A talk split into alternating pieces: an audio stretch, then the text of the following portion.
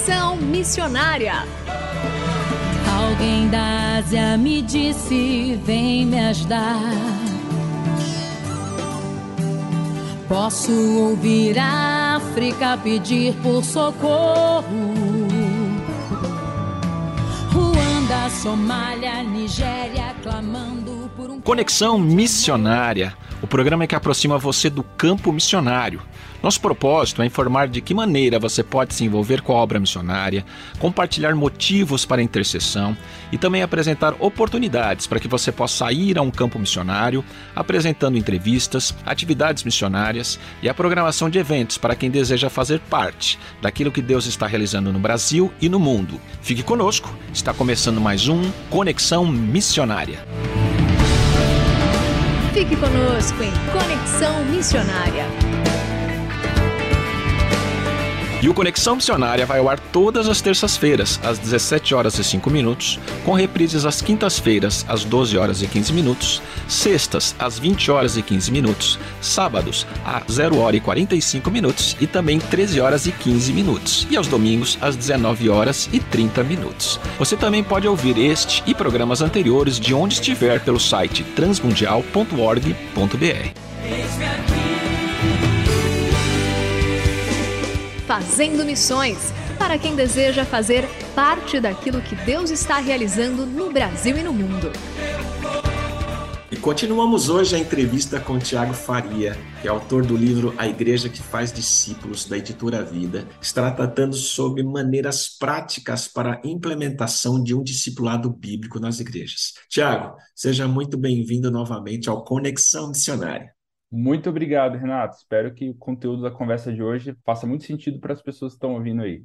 Na semana passada você falou um pouco sobre o que é discipulado, que muitas igrejas muitas vezes elas discutem métodos, modelos, mas muitas vezes não sabem exatamente o como fazer esse discipulado.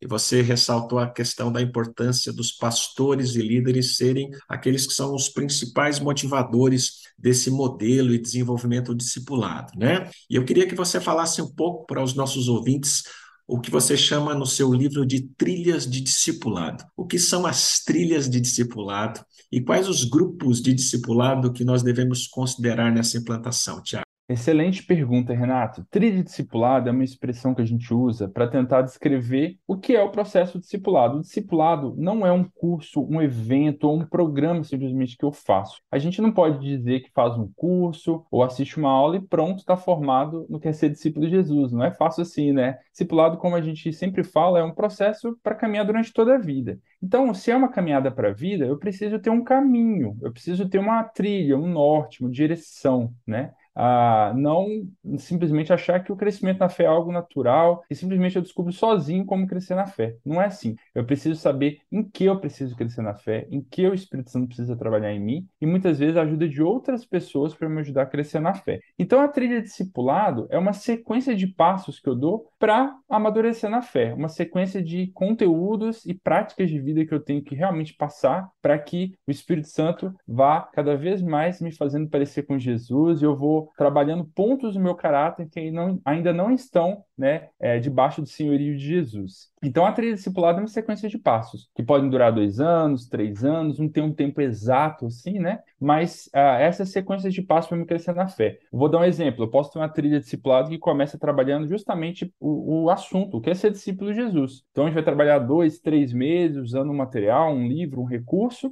para entender o que é ser discípulo de Jesus, não só conceitualmente, mas praticando isso no meu dia a dia. Depois eu vou trabalhar, por exemplo, as bases da fé, o que é exatamente ser discípulo de Jesus e a minha compreensão da salvação e da graça. Eu posso depois ter um outro período de tempo que eu vou trabalhar sobre como é ser discípulo de Jesus nos meus relacionamentos, na minha família, no meu trabalho, e assim por diante. A gente pode ter uma série de temas que não são, não são apenas informativos, mas são espaços ou assuntos que a gente realmente tente praticar na vida, né? E a duração disso, como eu falei, não tem um tempo mágico, mas a gente diria que as igrejas têm descoberto hoje um tempo de pelo menos dois anos para trabalhar esses assuntos essenciais do que é ser um discípulo de Jesus. E quando a gente fala quem a gente vai discipular, né?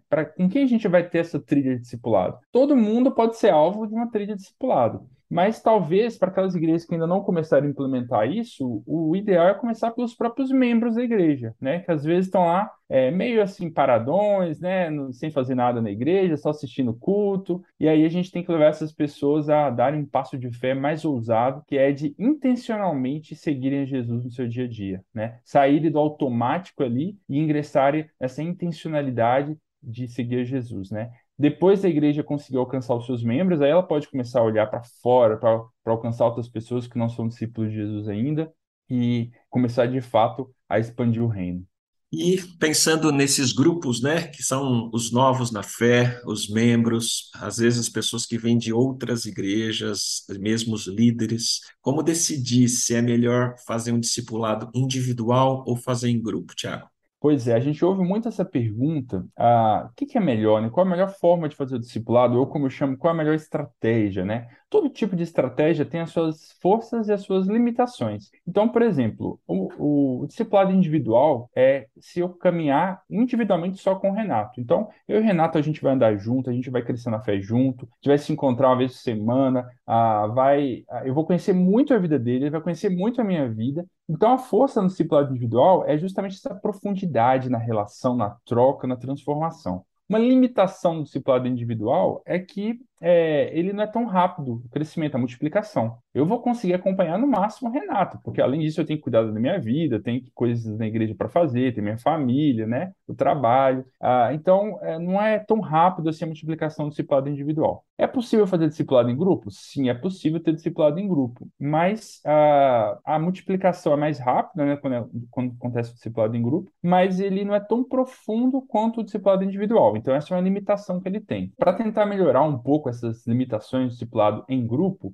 o que as igrejas têm descoberto hoje cada vez mais é a, algumas dicas assim para que o discipulado em grupo seja mais efetivo. Por exemplo, o discipulado para ser em grupo, ele precisa ser um grupo fechado. Não faz sentido eu caminhar na fé com um grupo de pessoas, cada hora entra um ali que eu não conheço, que eu não tenho relacionamento, que eu não tenho intimidade. Eu não vou ter muita facilidade de abrir o coração, confessar pecados com um grupo muito assim flexível e aberto, né? Imagina, né? Eu tô lá é, falando de uma dificuldade que eu tenho no meu relacionamento com minha esposa, e aí aparece a vizinha do 71 aqui que chega para conversar com o nosso grupo. Eu não, tenho, não sei quem ela é, não tenho intimidade com ela, não vou abrir tanto o coração. Então, se falar em grupo para ele ser mais efetivo, o ideal é que seja um grupo fechado e ter um limite de pessoas também, né? No passado, as igrejas faziam grupos é, de 20, 30 pessoas, né? E cada vez mais as igrejas têm percebido que para ter mais profundidade e transformação, é melhor esse grupo ter um número menor. Às vezes seis, sete, oito pessoas, até para facilitar também a questão do agendamento do dia, né? Umas cidades grandes ou médias, você não consegue alinhar a agenda de 10 pessoas, é extremamente difícil hoje em dia, né? Alinhar para 5, 6 pessoas é um pouco mais fácil. Então, essas são duas estratégias é, que têm as suas, como eu disse, né, suas forças e limitações. E hoje em dia também a gente tem a estratégia discipulado em mini grupo. Mini grupo é, um, é o meio do caminho né, entre o individual e o grupo. É um grupo de três, quatro pessoas. O discipulado de casais está incluído nessa estratégia que aí ele tem uma força da profundidade, mas não é tanta gente ainda quanto um grupo grande, né? Então, é, ainda é, uma, é algo que as igrejas têm buscado bastante, eu diria, nos últimos três, quatro anos, essa estratégia de discipulado em microgrupos ou mini-grupos. E nós estamos encerrando então a nossa entrevista com Tiago Faria, que é autor do livro A Igreja que Faz Discípulos, da editora Vida. Tiago, eu quero que você nos fale, fale aos nossos ouvintes exatamente onde nós podemos encontrar o seu livro. Eu recomendo realmente aos nossos ouvintes que adquiram esse livro e também aproveite como para falar como os nossos ouvintes podem escolher o melhor material para o seu discipulado e dar uma palavra final para nós aí, por favor. Ah, muito legal. Você pode encontrar meu livro entrando no meu site discipuladonaigreja.com.br, discipuladonaigreja.com.br, também está disponível no site da Editora Vida, né, a compra do livro, e a gente pode se falar nesse site mais, a gente pode trocar algumas ideias aí. Quando a gente fala sobre o melhor material de discipulado, né, a gente é, tem muitos materiais disponíveis de discipulado no Brasil. Nesse site que eu acabei de falar para vocês, você consegue baixar uma lista de bons materiais para começar o discipulado na sua igreja. É, e aí, a partir dessa primeira experiência, você poder multiplicar então para outras pessoas na sua comunidade.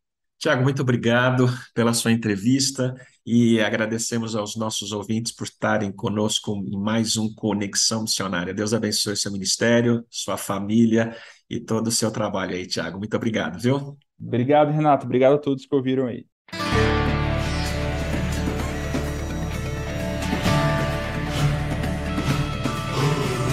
Estamos encerrando mais um programa Conexão Missionária. Eu, Renato Kroger, apresentei, com trabalhos técnicos a cargo de Tiago Lisa, Lilian Claro e Pedro Campos, e vinhetas gravadas gentilmente por Renata Burjato. A você que esteve conosco até agora, o nosso muito obrigado. Que Deus te abençoe e até o próximo Conexão Missionária.